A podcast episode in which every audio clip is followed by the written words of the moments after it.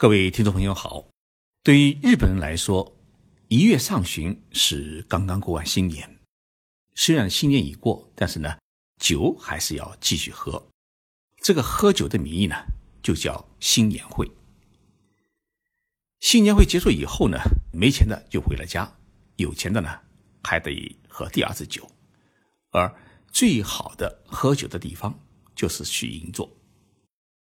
银座呢，除了世界顶级品牌的店之外，还有世界顶级的酒吧。这是一个由日本美女组成的一个隐秘的世界。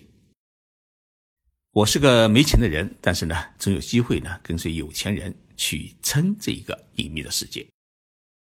在跟银座小姐们的接触过程当中，我发现啊，不管长得多么漂亮的小姐，几乎都是单身贵族。为什么？这些银座的小姐，她们不结婚呢？这是我今天想跟大家聊的一个话题。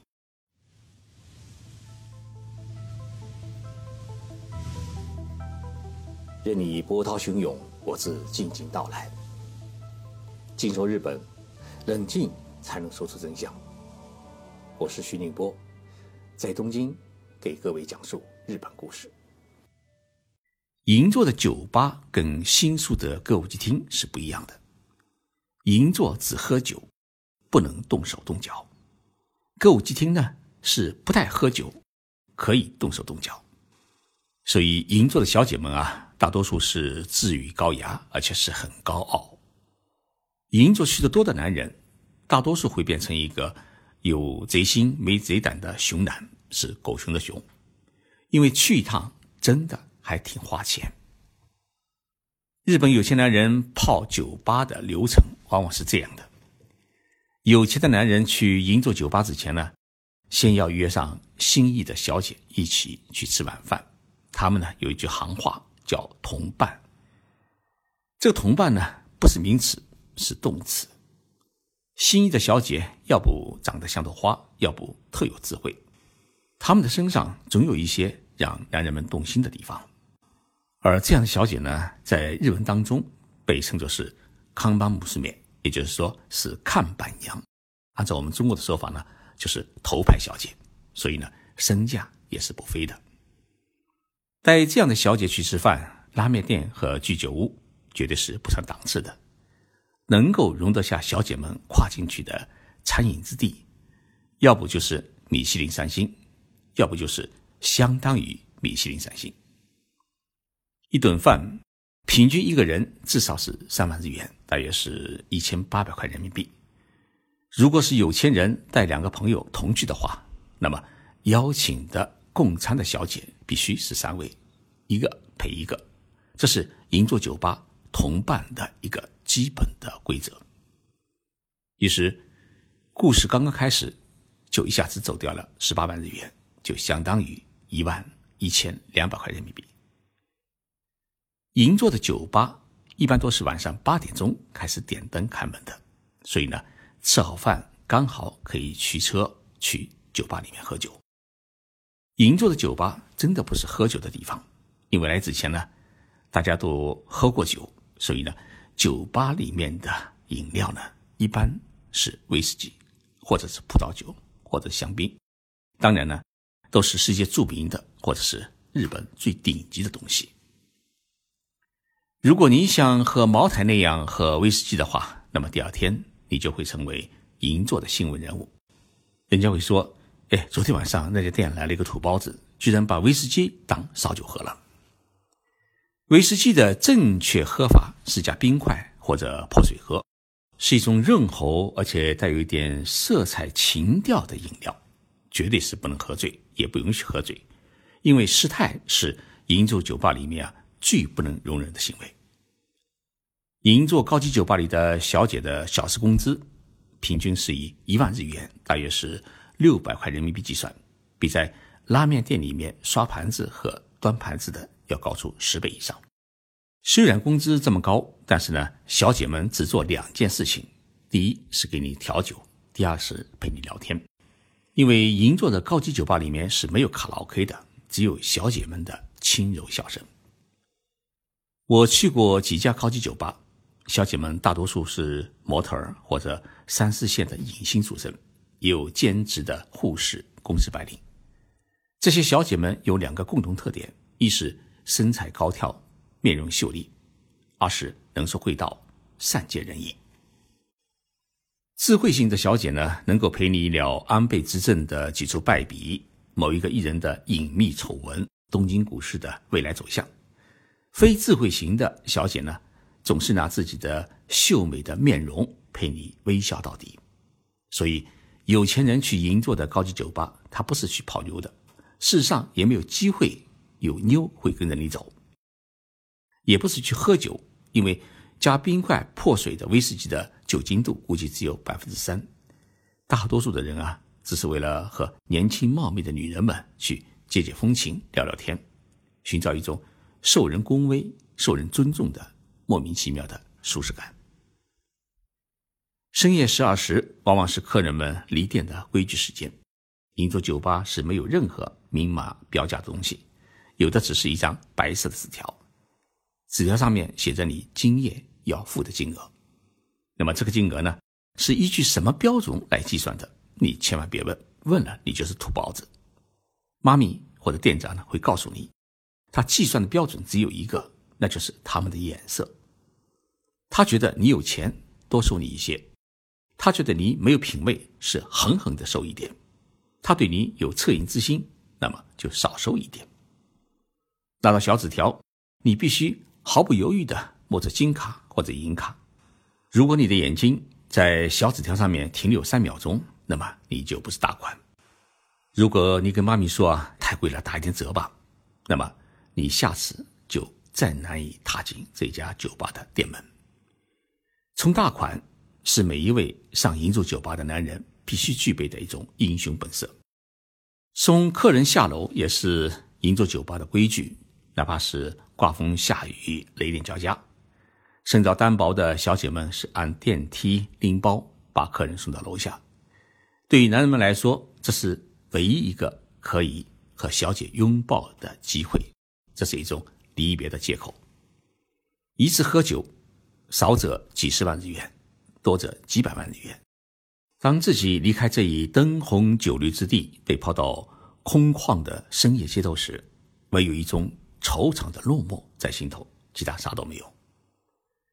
银座的小姐虽然很漂亮，很受人奉承，但是呢，她们都有一个共同的难处，就是结婚难。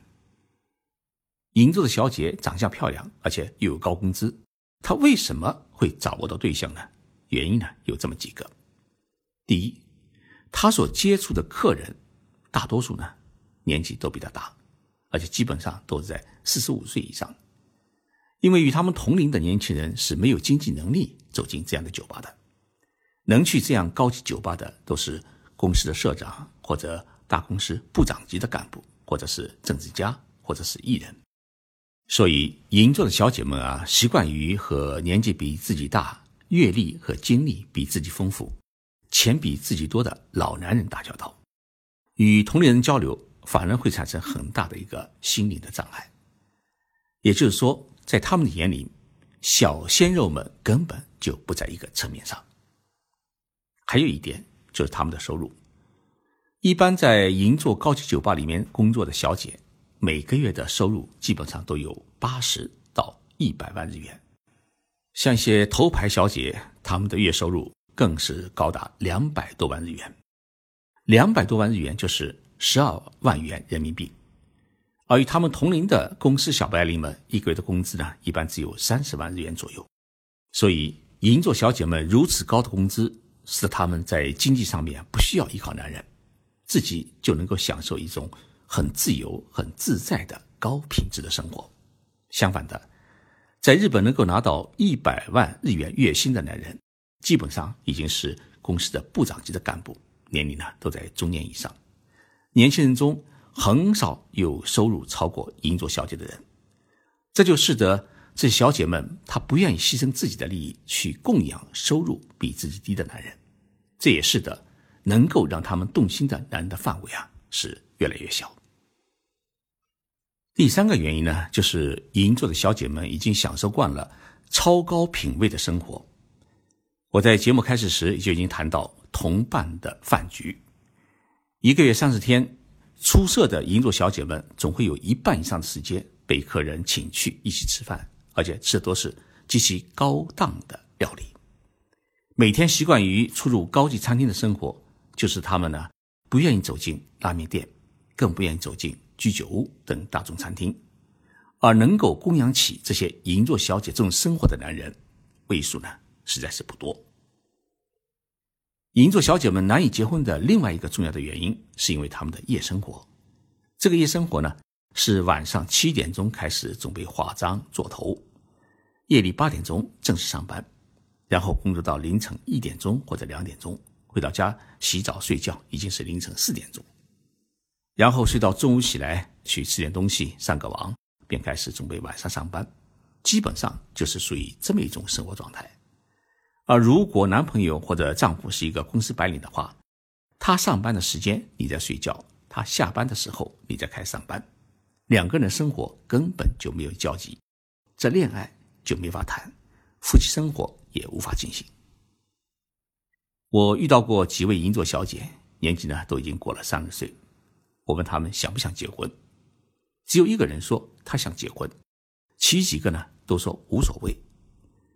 对于他们来说，身边不缺讨好自己的男人，但是呢却很难找到适合自己的男人，更难找到可以理解自己并且不会吃醋的男人。这些银座小姐都有一个习惯，不是养狗就是养猫。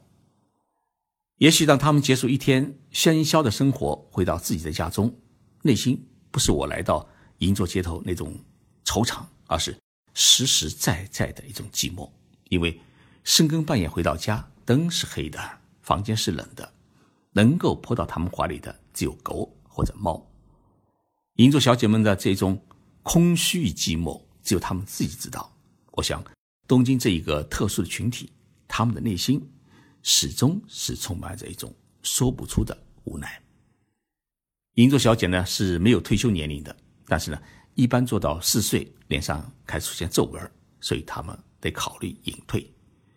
那些头牌的小姐们开始考虑自己开店做妈咪，因为这么多年下来以后啊，手头的客人还是不少。自己开店呢，她不缺前来捧场的男人。也有一些小姐自己去进一些小公司，或者去别的公司去混一份非正式的工作，因为在日本，女性过了四十岁又没有特殊技能和专业的话呢，是很难中途入职成为一名正式员工的。好在已经赚了许多年的高工资，手头呢多少有一些积蓄，所以慢慢经营自己的生活。如果巧合的话，还是能够遇到一位合适的男人，组成一个家庭。有的银座小姐呢，干脆离开银座，离开东京，返回自己的老家，去过一种平常人的生活。偶尔回到东京，见见老客人，渐渐远离这一份繁华的生活。这就是银座小姐们的命运。鲜亮的背后啊，也有许多不尽人意的地方。谢谢大家收听这一期的特别节目。我从十一号开始将回国做三场讲演，第一场是在十一号晚上。为北京企业家年会做一场有关日本企业创新的报告。第二场呢，将在十二号中午十一时二十分开始，在北京北三环东路六号中国国际展览中心的一号馆二层做一场有关日本人眼中的中国改革开放四周年讲演，并签售我的新书《日本的砥砺》。十三号下午在沈阳的万科翡翠正园。做一场有关中日文化传承的讲演。十二号的讲演是在北京书市期间，是一场公开性的讲演，期待大家的光临，咱们不见不散。